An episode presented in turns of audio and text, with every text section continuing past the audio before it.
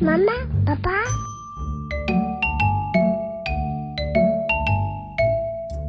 嗨，大家好，欢迎大家来到妈妈谈心沙龙，我是妈妈宝宝的总编辑 Iris。今天呢，我们的特别来宾呢是静电视的译文中心记者陈涵谦。会认识涵谦呢，是因为有一天啊，他在妈妈宝宝的不公开社团 PO 了他自己拍的影片。这个影片呢叫做《高龄女子育儿梦》。这个纪录片里面呢，不只聊女生的求子过程，也聊了我们妈妈如何在啊、呃、兼顾自我实现和照顾孩子这条路上的焦虑。其实呢，真的是会是会让很多六七年级的妈妈产生很强烈的共鸣。所以今天呢，我们邀请了韩谦，还有这部纪录片的受访对象露露，来聊聊高龄妈妈的心路历程。欢迎两位，嗨。来打声招呼吧，听众朋友，大家好，我是韩谦。Hello，我是露露。好，哎，我们先请韩谦来聊聊当初怎么会你的想怎么会想要拍《高龄女子育儿梦》这个纪录片？它的起心动念是什么？还有你自己，因为你自己也是高龄妈妈嘛，所以在生子育儿这条路上，是不是遭遇过什么样的困难，所以让你想要拍了这部纪录片呢？好哦，就是其实是因为我几个国高中的好朋友，就是。因为我是一九七六年生的，那嗯、呃，我就发现年过四十之后，其实还有很多同学都在努力的求子或者高龄育儿。那我觉得，我就观察到这是一个趋势哦，就是有一种疑惑，就是说怎么会为什么变这样这样子？我就很想，就是当然是我自己也是三十五岁跟三十七岁才生小孩。那我三十九岁的时候就放弃我的工作，就回家带小孩，带了四年。哦，那就是说我这。虽然是有家人支持，就我先生啊，然后我我我父母有帮忙我，但是我这中间也有一种心理挣扎，就是说我我放弃工作之后，我其实可能再也没有机会回去职场，对，所以就在一辈子要当妈，这个是不是我的选择？那我要不要做这个选择？那我是曾经有想说我要兼顾嘛，但是后来你就觉得好难，对，你就身体健康或者你心理上就是没有办法平衡好，所以我就知道露露忽然之间在四十二岁。的时候，她就忽然变成了三个孩子的妈。对，加上我的就是还其中一个受访者，就是我的高中同学伟璇。嗯嗯嗯，她就是四十岁才结婚，那就不停的在努力的要生孩子。那看到他们的历程，我就心想说：奇怪，究竟是发生什么事了？对，为什么我们大家就是、嗯、当我们年轻的时候就读书啊，呃，求学，你工作上都是很努力，嗯、然后你有一种嗯。呃你有一些计划，你有一些梦想，然后你也追求自我实现，或是你要经济独立。对，那你其实对呃婚姻或者呃经营家庭，呃，你可能不是，你可能不知道那个是呃对你来说，它可能是改变那么巨大。对对对，然后你可能也、嗯、呃把它放在比较后面。是，那就后来 到了这个阶段，过了四十之后，嗯、呃，我我观察到说，不只是我的同学或者我自己，我都觉得在中中间有很多的那个。很多煎熬，或者说你很多的取舍是很难决定的。嗯，嗯，那我就想，哎，这个是一个趋势。那刚好我做这个纪录片工作，我就去问我的朋友们说，那个我可不可以去拍你们的？对，对，对，就是整个生活的状况。然后我想要寻求一个解答，说到底为什么我们这一代的女生会碰到这样的对、呃、这些际遇？那呃，这个后面可能反映了什么样的问题？这样子。那后来就是呃找到了三位受访者，一个是露露嘛，那一个是刚刚说的伟璇，那另外一个是已经五十二岁的 Rita。那你觉得这三个女生呢？她们特别，她们在呃代表了怎么样的妈妈群像？就是他们在求呃生子还有兼顾自我价值里面，他们各代表了什么部分？嗯、呃，这这三个受访者被摄者哦，就是。呃，刚刚说的还在求子的玮璇哦，他四十岁踏入婚姻，这样，然后再来就是我国东的好朋友露露，就是忽然变成三宝妈这样子。嗯嗯，那她就是没办法兼顾，她可能没办法兼顾她工作，因为我还没有去找她之前，我就可以想象，因为我自己就是天翻地覆的那个景象，这样。对对对，就是你、嗯、你恐怕你是没办法兼顾工作，因为我两个我就没办法兼顾工作了。那呃，在另外一位就是我我先生的朋友，他是一个就是。也是高高阶主管，嗯，那他就没有选择婚姻。四十岁的时候就跑去美国，花了好几百万人工受孕，生下一个自己的孩子，嗯嗯嗯。那他就变成没有没有没有进入婚姻，要自己一个人承担这个育儿。哦、对对对。然后嗯、呃，我就想刚好三个人的面向就包含说，你女性要不要进入婚姻？对，那你如果没有婚姻的话，你你要不要独立育儿？对，啊，那如果你有婚姻的话，你要不要小孩？对，那呃，要不要小孩？还有能不能得到小孩？这都还是个问题嘛。嗯、那你有了小孩之后，你你能不能兼顾工作？嗯嗯嗯。那这刚好这三位就是都是呃中产都会白领的女性，那我觉得她就某种程度代表我这世代的某一小群女生。对，就是。我们我们有一同样可能呃受到教育或者是呃的的那个背景啊，对那我我就想哎，可能可以集合在一起讲讲一些好好的来聊聊对对这一段历程。一开始问他们的时候都很顺利吗？就是有没有需要就是要特别说服的部分，请他们分享这一段。这 当然说那个，因为讲的都是很私密的话题。对啊，其实是真的是对自己的想法一个很深入的剖析耶。对，所以这个包括比如我同学就是一直不停的去求职的，嗯。嗯，这个我觉得大部分其实都有一种心理对上的压力，嗯，对，然后还有像露露是我要去他家，他他在百忙之中还要呃接应我嘛，对对我们去拍摄他的生活，对，那还好这两个同学因为是我长久。就国中同学跟高中同学，我们就可能认识三十年了，这样老朋友了，对对对，无法拒绝。但他们也就就是对我就就跟我相处比较没有没有压力，我就可以去拍。嗯、那另外那位是我先生的朋友 Rita，对，他是我先生的朋友。那嗯、呃，因为他比较有担心说那个人家歧视的眼光，因为某种程度他自己说，就好像是像类似私生子，是是，其实会有一些。眼眼光跟一些揣测，对对，那他也要考虑孩子，对，以及他的工作，他的公司里头的人，所以就他就后来就，嗯，我们就就是用不不不露脸的方式采访他，来讲这个故事，对对对，所以其实他们都是某种程度来说，他们都是真的非常勇敢，才能够在镜头前面去把这段心路历程跟大家分享，其实都是为了激励其他的妈妈，对，因为。就是这其实都是，这虽然是很私密的话题，其实都是我们这代女这个这个时代的女生，我觉得是有共同，面对的课题，就对，共同的生命经验跟你共同面对的困难，对，所以嗯，虽然是很私密，但是它有一种共共鸣，嗯嗯，就是包括他们在跟我说的，我我我就我对每一个面向我都觉得我可以感同身受，这样，对对对。对啊，所以我其实看了这个纪录片，我真的非常有感，其中一个。受访者就是露露，我觉得特别特别的有感觉，因为露露就是呃跟我一样是在呃我之前也是在国际中文版的时尚杂志工作，所以我很能够理解，就是说当你呃在二十二三十岁在时尚杂志工作的时候，你过的是非常光鲜亮丽的生活，你每天就是去呃。漂漂亮亮去记者会，然后平常一一个月的时间有半个月的时间你都在出差，然后住最好的饭店，吃最好的餐厅。所以，当你过着那样的生活，要下定决心来生小孩这件事情，你其实真的是把它摆在很后面、很后面的。没错，因为那时候其实，所以我就说做这个行业的时候，你不会觉得在年被年纪所限制，因为虽然大家年纪可能都差不多，可能像是。三三十三十五四十结婚这样子，可能生小孩的话，可能也是在三十五岁以后居多，嗯、所以你从来不会觉得说，哎，我这样的年纪是需要。赶快生小孩，一结了婚就要需要赶快生小孩嘛？外表保养的太好，所以根本就没 没发现自己已经老了。对，可能在身体的结构上面，其实，在某种已经其实是老老化，因为每天都在老老去嘛。对。然后是，可是你的心境上面都一直觉得说，哎，我其实是还很年轻的。所以当我有这样的觉悟，就觉得说，哎。我已经那时候应该算结婚了七八年之后，我才开始会冷静，或者在开始真实的去面对、去思考着说，到底要不要生小孩这件事情。嗯嗯嗯嗯、因为我觉得可能是真的是时尚产业的生活步调，会让你可能是觉得每天都在学习新的东西，或者说看看到一些不一样的面相，你都会觉得说你每一天都过得很充实，嗯、所以你不会觉得说，哎，有没有小孩这件事情对你来讲是一个。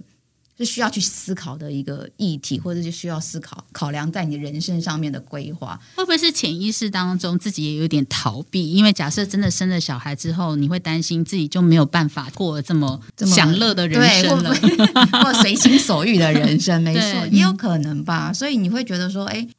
就是到了真的是身边的人都已经开始陆陆续续的小孩慢慢都蹦蹦出来了以后，你才会想说，哎。是不是应该也应该要认真的努力的去思考一下这个这个接下来的一个不一样的人生？因为毕竟工作上面的满足，或是工作上面的成就感，你已经有也获得了嘛。然后那好像接下来是不是要该尝试不一样的身份，或者是不一样的角色？嗯，所以才会觉得说，哎，那是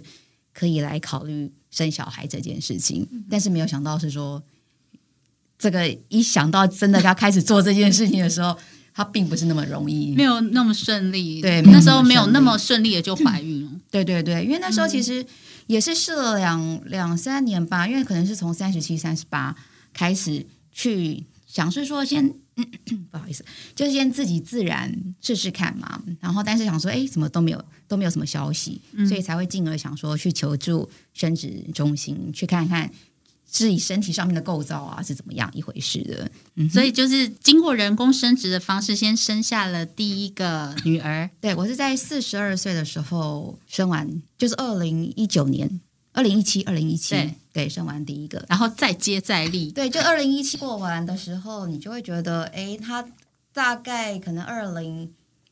二零一八年多的时候，就想说，哎，是不是因为她是女生？其实我也想要，一方面会想要赶快继续努力的原因，是因为我觉得，因为我们家是一个姐妹众多，我们都我们我我们家总共有五个女生，所以你会觉得说，姐妹有这个手足这件事情还蛮重要的。如果有什么困难，那尤其是女儿，你会觉得说，如果她一个人在这个世界上面。然后，如果遇到这个老妈妈，你就就只是想说，如果我她二十岁，我就六十岁，那很多事情的沟通上面都没办法沟通的时候，她、嗯、的心事要跟谁说？嗯，所以我也想说说，那赶快生个弟弟妹妹，至少可以陪她去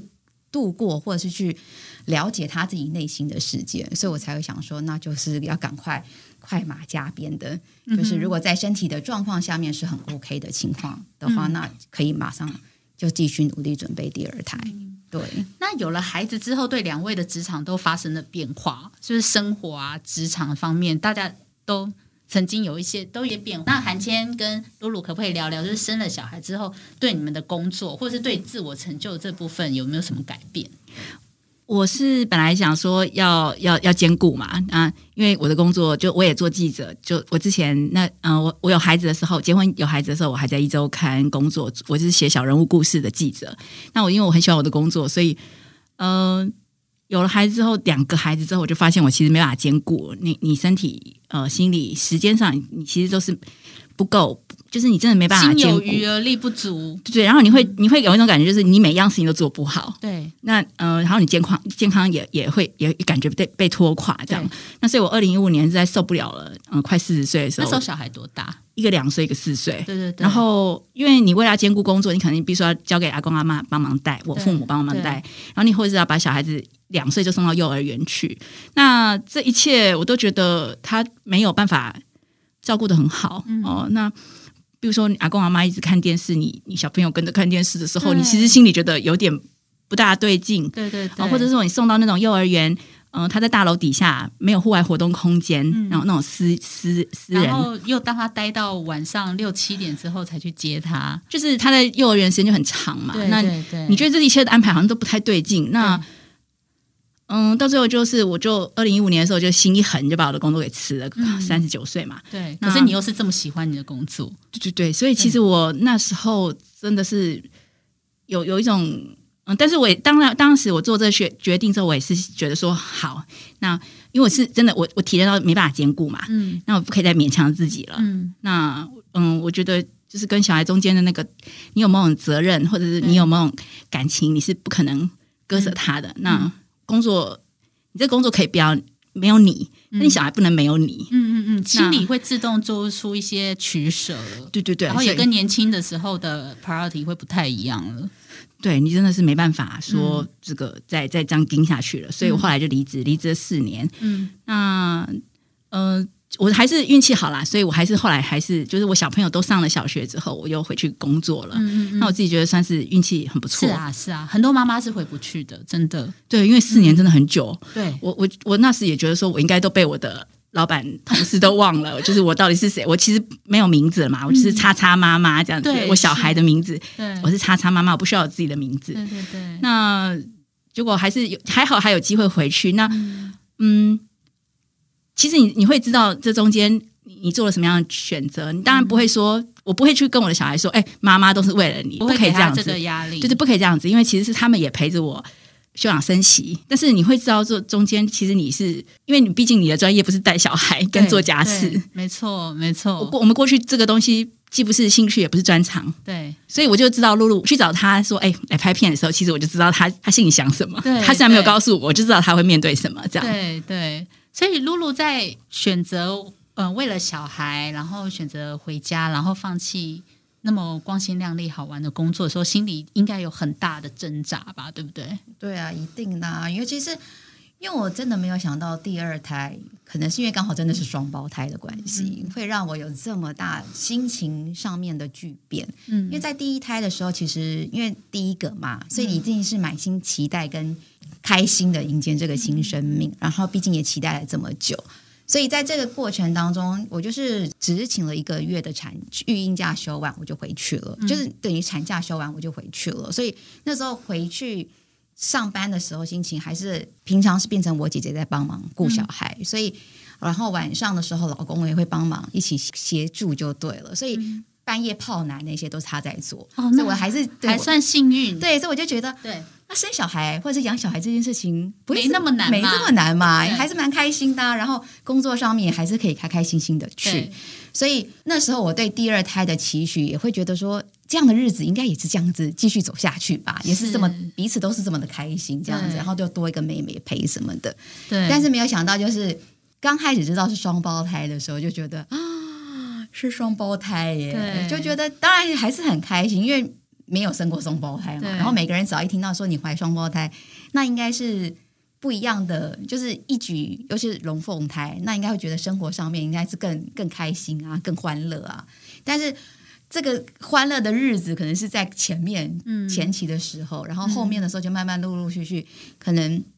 身体上面的的不适啊，因为是两个双胞胎的重量越来越重，然后。就是会压迫到你的你的身体的膀胱，会一直在上厕所，嗯、然后再加上天气又闷热什么的，嗯、所以你就会觉得那心情很烦躁。但是变成你还是要隔天要去上班，嗯，那你就是等于是是带着，就是人家看到你会觉得怕怕的，就怕碰到你啊，或者是对你有什么伤害什么的，或者是说你的工作上面。就是参加记者会，人家也会特别礼遇你，或者是你的同事也会觉得说，哎，那你还什么事情都要小心啊，什么什么的。其实，在某种程度上面，你好像已经不是一个正常的上班族了。对，已经不是一胞胎那样子的时候，是可以这么的活动自如。嗯、那大家对你的态度，在某种程度上面，可能是是会会担心你，所以会对你会比较是说，哎，那什么有些事情，那还是分给其他同事做。但是在某种程度，你就会知道，那就是。变成我造成别人的负担，对对对，心理压力很大，对，那就是一种莫名的了。那虽然你你想要表现出，其实我还是都可以的，啊，可是别人会就是会顾虑你，对，尤其又是高龄，那时候对自己的工作也开始产生了一点不安全。对啊，对。啊，嗯、因为也会听说，一方面我会造成。同事的麻烦，对，然后在工作上面的进度也会耽搁到，嗯嗯嗯，对，所以那其实内心我其实那时候就已经隐隐约约有点担心，就对，就是也会有害怕的感觉，就觉得如果真的，因为你那时候已经有在考虑育婴假这件事情，因为就真的没办法，我一定需要，就是可能半年或到一年，就是一定要在家里面带小孩这件事。那时候有觉得自己会回来吗？我那时候其实是想，嗯，有有有想说，哎，那。可以，应该可以回得去吧？嗯嗯，对。然后，但是因为刚好，其实我生完之后的没几个月，就刚好碰到疫情，是对，就是等于是二零二零。对，其实这时候出版业都是欲缺不补的状态。对啊，对啊。所以其实你就觉得啊，内心你刚开刚开始会觉得说，哎，那还不错啊，至少你可以在家里面多一点时间陪他们。可是时间一长了以后，你就会觉得。好像这样子的感觉越来越不对了。那这样子我还回得去吗？嗯，所以其实到后面的时候，其实，在某种程度上面，其实你也默默的自己也知道说，可能接受了。对，在媒体业这个快快节奏的情况下面，如果你再回去，然后如果你又遇到小朋友有什么样的状况，你又要请假。对，尤其疫情的时候，常常动不动就是要把小孩接回家的状况。对，因为小朋友有三个小孩，真的更是。对，尤其他们又才一一两岁这样子，或几个月的情况下面，我觉得那个情形是真的没办法把把心完全就是放着不管，就没有办法像再像第一胎那样那么潇洒，就是说把我的小孩。给我解雇就好了，我就可以还是很安心的去回回去上班。其实我还蛮能够体会露露碰到的状况，因为我生第一胎的时候，那时候是我爸妈帮我顾顾到一岁，嗯、然后那时候我就生了怀了第二胎之后，我也是打了如意算盘，想说第二胎我也是拿交给我爸妈顾，我也是过得开开心心的日子。嗯，结果后来到我要去坐月子的路上呢，我爸才跟我说他。顾第一胎的时候，他真的很累，他累到就是在客厅昏倒，但他没有跟我讲，哦、所以呢，我就下定了决心，就想说，那我第二胎不能再让他这么累了，所以我就是要把呃小孩子接回家顾，就不会再让我爸这么辛苦。所以第二胎生完之后，我也就辞去了时尚杂志的工作。嗯、对，所以育儿路上其实真的很难说，就是说哦，我的计划 plan 就是要按照这个 A B C D 的步骤走，其实真的很难预期。你那时候辞掉工作的时候，也是内心很坚，内心很交对、啊、交战吧？对啊，可是也是像露露一样，就是呃，说服自己，就是现在人生的顺序已经不同了，就是也只能放下。但可是，其实我觉得那个状态不是说你很主动的，就是放下，而是有点被动，你被迫式的只能接受这样的状态，就是你真的没办法兼顾。对，你会有一种，就是我真的没办法兼顾，我再弄下去就就会把自己逼到，就是很。就是身心俱疲，对，这时候就要转念，对不对？就是转念，你等下要转念，就是说，哎，我的小孩就是他们健健康康的长大，然后他们给我一些爱的回馈，就是这些东西才能是让我们释然的方式嘛。嗯、那片中露露有讲到那一句，我觉得好感人哦。对啊，因为其实我会觉得说，因为毕竟真的是你有时候去想一想，你你四十几岁才生了他。可能像像我，你看现在已经四十五岁，然后你去想说，哎，他国小的时候我都已经几岁，五十几岁，然后等到二十几岁、二十岁的时候，我就已经六十几岁。那跟其他一般正常的妈妈比起来，其实我跟他们的相处时间是可能缩短了十年到二十年，哇，很多的时间。所以你是说，我也只能说，在慢慢在这样子从一个光鲜亮丽的时尚。产业退下来之后，那可能你还是三不五时看到 IG 上面啊、FB 上面大家 share 又吃了什么好吃的，又去看了什么好玩的，那你就只能自己为自己打气，就说：哎，那我虽然不是或像像像他们一样过着这么这么还是一样时尚人的日子，嗯、但是你回去看看他们熟睡的脸庞，或者是那些稚嫩的小手在牵着你说：哎，妈妈带我们去哪里玩？的时候，你会觉得，哎，那样子的内心的满足感，对，跟你就是所谓真的那样子的生活，跟之前的那样的生活比，其实是蛮天壤之别的。对，那当然，我们是预期到，是因为我们舍不得放不下，是因为我们知道那样的日子是曾经的美好。可是接下来，也许在那个过程当中，你跟小朋友的信任感，或者是关爱感，或者是那种就是。互相彼此爱彼此的那种是慢慢累积下来的，嗯、所以我会觉得说，哎，在这疫情下面的情就是的日子下面，每天在跟他们相处，我就是慢慢的，当然一方面是转念，二方面我也会去发觉说，我自己在这样子的家庭的的结构当中，我所肩负的责任，跟我所要给予他们的一些教育，因为已经开始像是现在已经开始姐姐。三岁了，然后妹妹两岁，弟弟也两岁，就是你要付出的时间其实是更更巨大的了。以后你要关心他们的是一些生活起起居或者一些教育这样子，嗯、所以我会觉得那样子的责任也是让我会觉得说，那这是不是上帝给我一个启，就是一个启启发，就是你应该要放下你之前的对的身份，然后你好好的去投入一个。当妈妈这个角色，嗯，那些爱都会累积的。对，嗯、那韩千自己回头看，有四年的时间陪在家里，就是带小孩。嗯、其实那段时间应该也累积了一些东西吧。就是，其实我觉得那个当妈之后就是很迷惘嘛，哈、嗯，因为你看市面上那种育儿教养书有一千万种，然后他们 彼此还互相矛盾。嗯、那你到底要选择什么样的方式呃教养你的小孩？嗯、那其实后来我就发现说那个。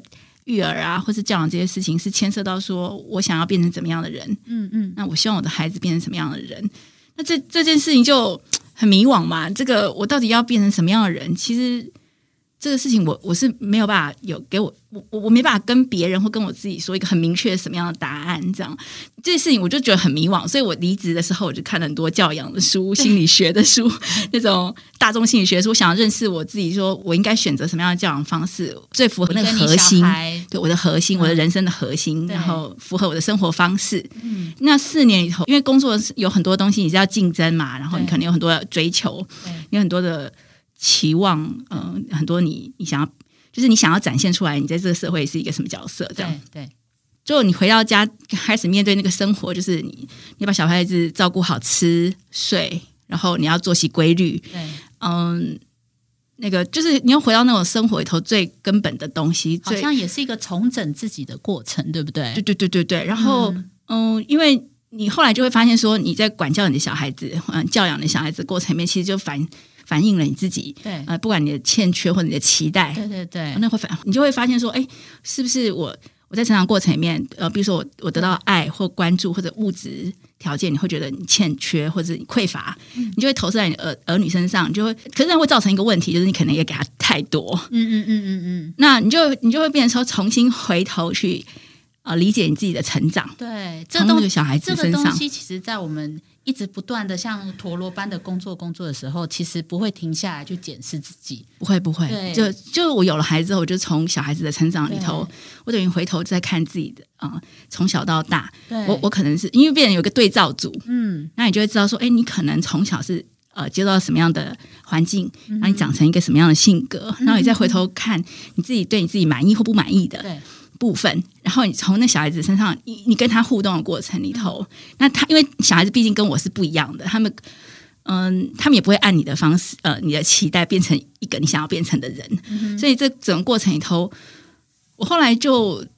在这个过程四年的过程里面，我就觉得，虽然我专业的东西，比如说可能没有办法再去采访，没办法写作，嗯，但是我在这整个四年跟小孩子，然后还有回头整理自己人生的过程里。嗯我觉得我的那个内在有很多东西，就是可能过去卡住，对对对，你可能卡住的，嗯、或者你的盲点，嗯、或者你你从前那个因为你角色的关系，你没有做过父母的时候，你其实没没办法体会到另外一种呃观点，对对。然后后来我就、嗯、我觉得这个东西后来对我自己整理我自己的人生，后来我对于呃别人的人生，或者是我对于。嗯，这个理解这世界的对角度，对，或是别人长成的过程，哦、他怎么样变成他现在这样的人，对你作为一个采访者来说，其实都是有蛮大的帮助，对不对？对。后来我就觉得，我虽然四年都没有写写什么字了，我因为带带小孩，后来就很懒，我连 常年写日记的习惯我也不写了，就我等于是四年几乎没写什么字。那我本来想说，哎，很糟糕，这是不是脱节这样子？后来发现没有，因为我对人性或者我对我自己或者对别人的理解，就好像变变得比较宽。哦，对。那所以后来我回来再回来工作的时候，我觉得这对我帮助蛮大的。所以后来我我再碰到我的朋友，如果有那种因为工作呃，因为没法兼顾工作跟育儿。嗯，而不得不暂时放弃工作的时候，其实我都会想要跟他们说，没关系，没关系。对，那个你会有，你会得到很多你本来想不到。对，对对对，你会想不到，嗯、就是我从前没有想过。嗯、我只是想说，我累死了，不能再不能再去上班了。对，那我就会以我自己的例子去跟我的朋友说，没关系，工作可以先放下，然后呃，你会得到一些新的东西，然后你你你还是会有机会再回去职场。对，而且你会有新的。能力长出来去面对你的工作，嗯，所以这个停顿来说，不不只是你跟你小孩相处的时光，也是你可以整理自己的时光。对，因为你对，因为你有个对照了嘛，因为你你本来长大是莫名其妙的长大，对对对 对，那你有了小孩子之后，你才会知道说，哎，你过去是怎么被对待的，对，你怎么被对待的，然后你用什么方式对待他，会有什么样的问题，你有个对照组嘛，嗯嗯，你就会想起很多你过去。被你忘记了，对，或者是被你忽略了的成长过程，对对对对对，那很珍贵。对，然后你就可以重新整理，去嗯、呃、面对自己，就是你可以把自己整理。你就其实我觉得我真的是也突破很多自己的局限跟盲点。嗯嗯嗯。从这个照顾小孩，我本来觉得这个是日复一日，你每天就是司机、嗯、保姆，对。喂食者，对对对，就是其实你是做的这个工作，你是每天早上起来，晚上睡觉，你就觉得，哎，我今天到底做了什么？好像什么也没有。对对对，你就多做琐碎的事嘛。嗯，不就是洗洗奶瓶、换尿布？嗯哼，然后跟小孩讲一些咿呀的话，念故事书给他听，你都觉得说这些东西好像对。你不知道它的意义在哪里。对对对，这其实也是很多全职妈妈心里面会很空虚，或者是觉得很不平的部分。对，嗯、对不起，就是你会就是琐琐碎碎一天完以后，你就说，哎，然后我一年过去了，两年过去了，哎、嗯，四年过去了，哎，我说不出来我自己对。是变成了一个什么人，你就觉得说啊，反正我就就这样嘛，平平，嗯、你就。以为觉得自己是为了小孩而牺牲了，我其实我也没有这样想，因为我知道说那个是我自己的决定，我没有觉得是牺牲，是我呃当时在那个条件之下我做错的取舍。对，但是你会觉得，你就体验到说啊，那我就是一个平平凡凡的妈妈，嗯，我其实我都不在乎我到底叫什么名字，别人我就不需要告诉别人我叫什么名字嘛，我就查查妈妈就好了。我觉得我要跟你介绍我叫什么名字很麻烦，我觉得你也不需要认识我，我不需要有一个主体了。对。那但是后来我才知道说不是，其实这个琐琐碎碎的历程里头，其实你是长出了新的东西，只是没办法用你职场过去，比如说你写稿一篇两篇来量化，哦、对你不能量化这东西，嗯、但是你确实变成了一个不一样的人。对，这四年过后，我觉得我是变成一个不一样的人。当我再出来工作的时候，嗯，我我面对我的受访者，我身边的所有的工作伙伴，我都会觉得说。我跟以前不一样，嗯嗯嗯，对对对，露露有这样的体悟吗？有啊，因为其实那时候就像韩千会来找我的时候，其实我会觉得我每天都是 像像作茧一样，一直每天是在吐丝，一直把自己被包袱起来那样子。对对对，然后他也一直在鼓励我说：“哎，这真的就只是一个过渡期，嗯嗯，就是你只要就是把它养大一点之后，你就可以慢慢找回到你自己。”所以那时候在对于我这个就是每天很没有。盼望的日子下面，真的在做监牢，就是每天看着日出，看着日落，然后看着半夜要喂奶的这一段时间，其实你就是常常会自己落泪，就觉得我为什么要过这样的日子？然后就觉得这样人生我还要过多久？嗯嗯嗯。然后变成你看，当韩圈这这部这个纪录片出来的时候，我会觉得啊，也才又过了，已经过去了一年多了。嗯，就是你会觉得。那时候的你跟现在的你的心境，其实已经在慢慢的跳脱出来，因为你会知道前面的你是是手忙脚乱，然后是你的内心的世界里面就是一直被婴儿包围着，所以你会觉得我没有别的东西可以可以去去想，或者是我的、嗯、我的我我没有什么目标，没有什么重心了，然后就这样子一直过下来。可是当后面的日子已经慢慢越来越顺，就大家彼此对婴儿这个、嗯、这个这个习惯找出默契，对，找出他的一个一个方式了以后，你会觉得哈、哦，原来其实养生养小孩这个过程，其实你会可以慢慢开始找出你自己跟自己相处的一个模式，或者是你可以找出你自己跟他们之间的一个一个关系的建立。嗯，嗯嗯，因为那时候你会觉得说。刚开始就会觉得我完全摸不着头绪，我真的是每天跟无头苍蝇一样在过生活，然后我自己一直在觉得很抱怨，对，然后心情真的很灰色，就觉得我到底要过这样日子过多久？对，嗯、可是孩子真的就像韩千想讲，孩子终究会长大，他会慢慢了解你，会慢慢会回应你，然后会慢慢知道说妈妈的辛苦点在哪里，抱抱你的时候，你会觉得啊、哦，原来就是。其实也发现说，哎，自己是那么强壮，或者自己可以付出这么多爱，对，你会觉得，哎，真的也在这样的每一天，虽然是日复一日过同样的日子，可是你会慢慢的茁壮，嗯，就是妈妈的力量会慢慢的长出来的感觉，嗯、对，就你那种内心世界是被拓宽的，你是被。一种很强的力量，或者你个做妈妈的那个本能，以及你跟小孩子相处的过程，那是很强的能量。对，然后那是小孩子的人生，小孩子面对世界的那一切，其实它都会跑到你的内心里、生命里面。所以，你会觉得这个东西其实都是慢慢的潜移默化。而且虽然你会觉得说，虽然这日子是一天一天这样过去，可是你会觉得，哎，没原来我可以面对这样子的生活，或是面对这样子的情绪的时候，我都可以。慢慢的处之泰然的时候，会觉得天哪，原来我也还蛮厉害的，真的，真的会变成一个不一样的人的感觉。小孩都是来磨练妈妈心智的，对，就是觉得啊，修炼 修炼，我要好好的修炼这一条路。嗯嗯嗯。那回头看看，就是在呃纪录片里面，其他的两位，就是韩青也陪他们了，就是去、嗯、去求子。去求去去生殖中心，比方说陪他们经历了一些求子的历程。嗯，那以你旁观者的角度来看，其实当然我们生养小孩、养小孩这条路很不容易，可是我觉得他们求子这条路也非常不容易，痛苦，很痛苦。我，我真的身心受创。嗯、就是我虽然不是我，那是我很嗯、呃，就是伟璇是我嗯十十五岁的时候就同同班认识的好朋友，三三十年的朋友。嗯，我觉得那整个是身心受创。那嗯。嗯但是我觉得，即使是那么多困难跟挫折，还很多失败嘛，嗯，我但是我觉得他在这中间还还能够还是有呃培养了一些面对他人生的一种力量，呃，但是那是很痛苦，真的是不得已啦。那呃，如果我们大家都在讲嘛，如果早知道是这样子的话，就是早知道早点准备，对你三十八岁之后是那么难生育，嗯、呃，其实早一点，要不然冻卵也好嘛，嗯嗯，就是不要吃后面吃这么多苦。付出这么多代价，嗯，但是当然这，这这这这些你是身不由己了。可是，在这过程里头，嗯，我觉得他还是磨练出了一一些他原本嗯没有的面对他人生的嗯的新的观点和态度，对，长出一些新的力量来。对对对，作为他作为这个受访者的好朋友，我在旁边看，我是觉得有够难过。这样，我觉得那个是哪一段是让你觉得？是最不舍的部分是呃过程吗？还是说这过程之后的失落？就是他他的哪一段是你觉得你看的时候是最不舍的？就是其实你觉得这都是很伤心嘛，嗯，就是你伤害，就是你其实你对身体是一个压力，因为你在取卵，其实那个都是注射过过多的荷尔蒙。对，对我觉得那个其实都是在强迫你身体，嗯、然后你一再的失望，嗯，那种。那种伤，我觉得是一种伤啦。哦，那嗯，主要是我知道我的朋友是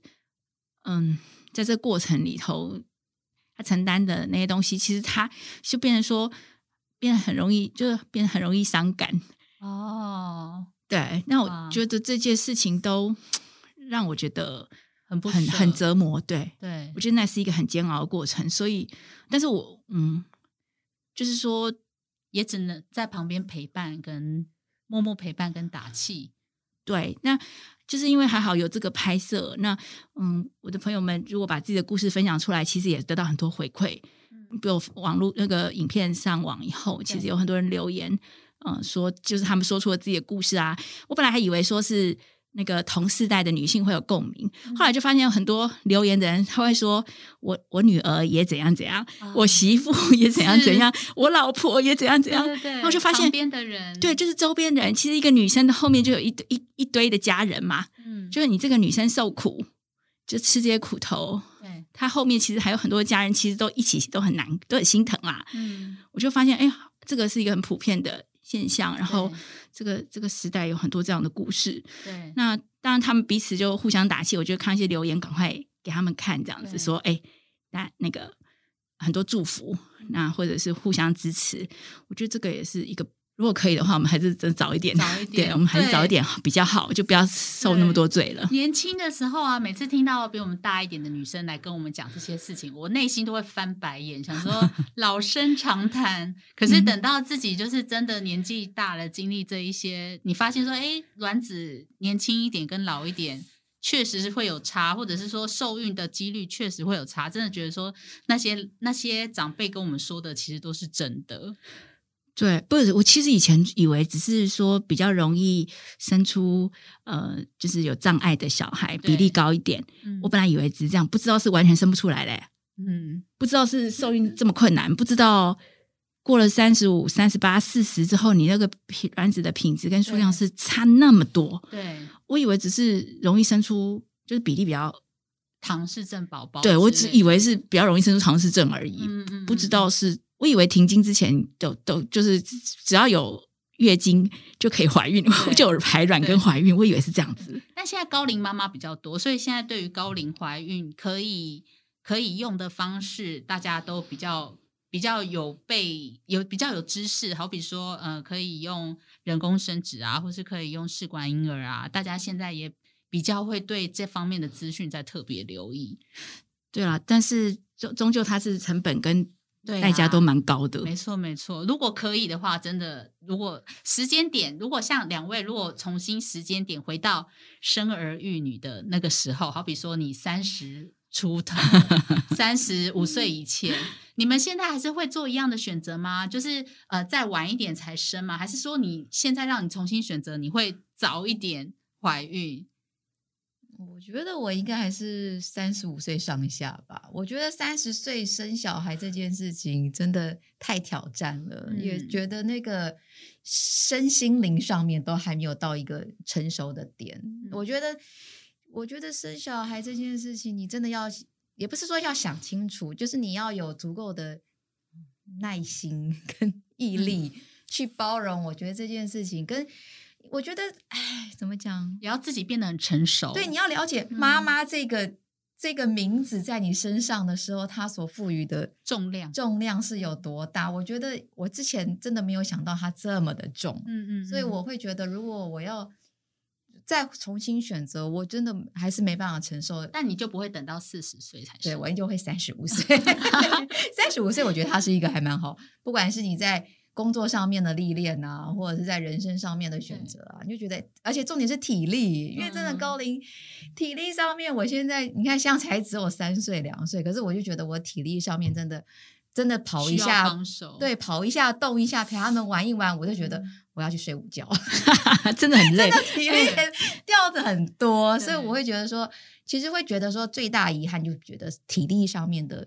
的落差是。我觉得好像是没办法去克服的。嗯，其实会希望是三十五岁左右的时候生小孩，然后继续的兼顾工作跟对，我觉得养育儿女这件事，还是我觉得妈妈还是要工作哎，因为我觉得妈妈在如果是在她所喜欢的工作职场上面，她的眼神所散发出来的光芒。其实小朋友会喜欢的，因为他会觉得说，可能妈妈每天都打扮得漂漂亮亮的出门，嗯、不会是 只是在家里面这样子，就是邋遢的样子。我觉得他们会看到你是开心的，然后你的开心的情绪是会影响到他们。嗯，如果你在家里不开心，其实他们也会知道，其实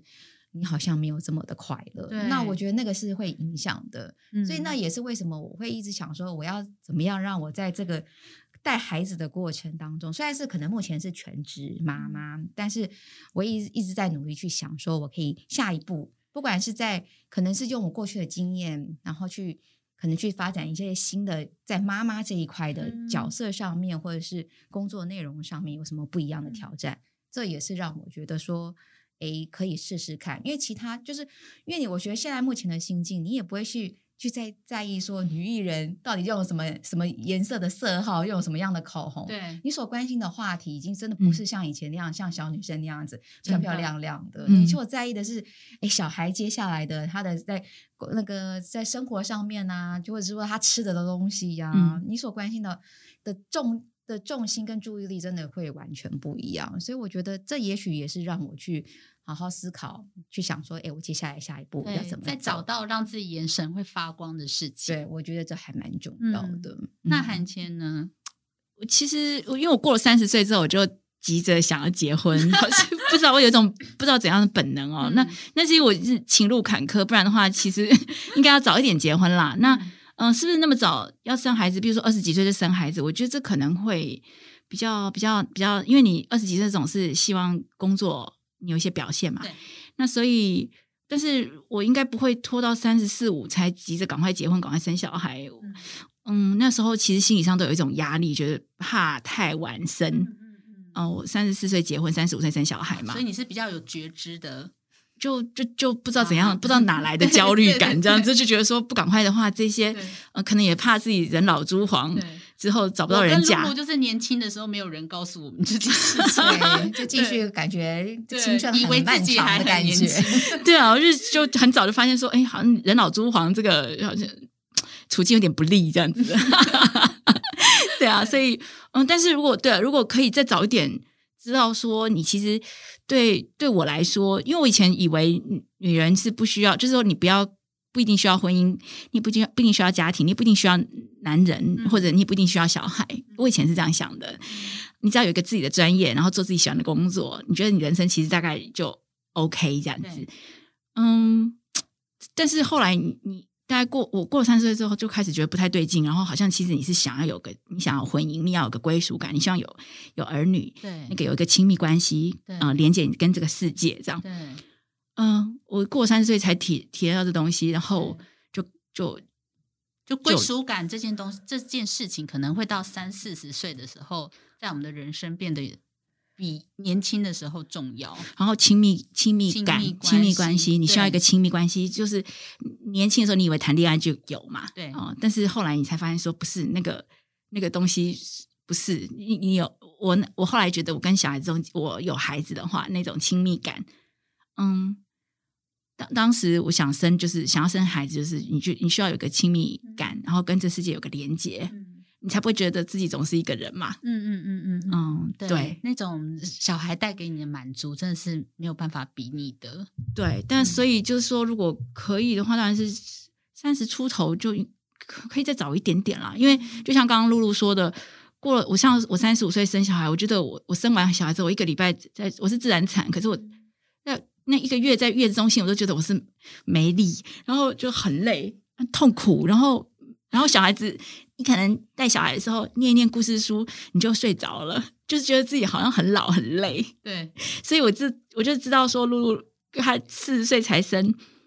哇，那真的是累死。对，真的真的。对，因为我三十几岁，我就觉得我常常真的是觉得命常常就觉得快要没命了。嗯嗯嗯。那他四十几岁要照顾三个，然后叽里呱啦一直吵的时候，那个体力上。身心不能负荷的程度，我觉得那个是，嗯，好像不用去问他，我就会知道那是怎么回事。但我们现在在看到露露，我真的觉得她活过来了，就是 度过了、那个，就跟前面的那个纪录片的感觉差很多，就是度过了那呃一两岁最艰难的时时候，对，就是那个牙牙那个婴儿时期的时候没办法沟通的时候，就我对不起你，那时候跑去拍你，其实你那么漂亮，我真的没办法，没办法，没有无心装扮了，真的是能让我多睡一点都是一件好事。所以，在 回头看韩千拍的这部纪录片，当你你你那时候再看到那时候自己，其实觉得已经是恍如隔世。对，我就觉得哈，也才一年多而已嘛，因为那是二零二零年拍的嘛，现在是二零二二嘛，你就觉得、嗯、啊，我原来是这样子度过来的，你就会觉得哦，原来真的生命会有出口，总有一天你会自己慢慢的找到你自己，就是曾经你喜欢。亮眼的自己，对对，虽然就觉得说那一段时间真的很灰暗，所以我每次遇到那种就是那个 FB 上面的朋友，然后也可能刚好新生儿什么的，就会真的是用过来人的方式去劝劝他说：“真的，你只要撑过这一岁之后，慢慢的路会越来越好的。”对，真的，那有时候产后的身材或什么你。在那一一两岁的时候，你根本就觉得说哇，我又没办法减肥，然后我每天又睡眠不足，黑眼圈很重。嗯、但是当当小孩三四岁之后，其实那些你丢掉的自己都可以慢慢找回来的。对，我觉得过来人的妈妈们都这样子劝诫我，我说哦，好好，我努力，我努力，不能懈怠，在家里面不能懈怠。当他上小学之后就更好了，对，十岁之后就更更好。对，好的，妈妈又可以去学那个辣妹跳舞什么的，对，就是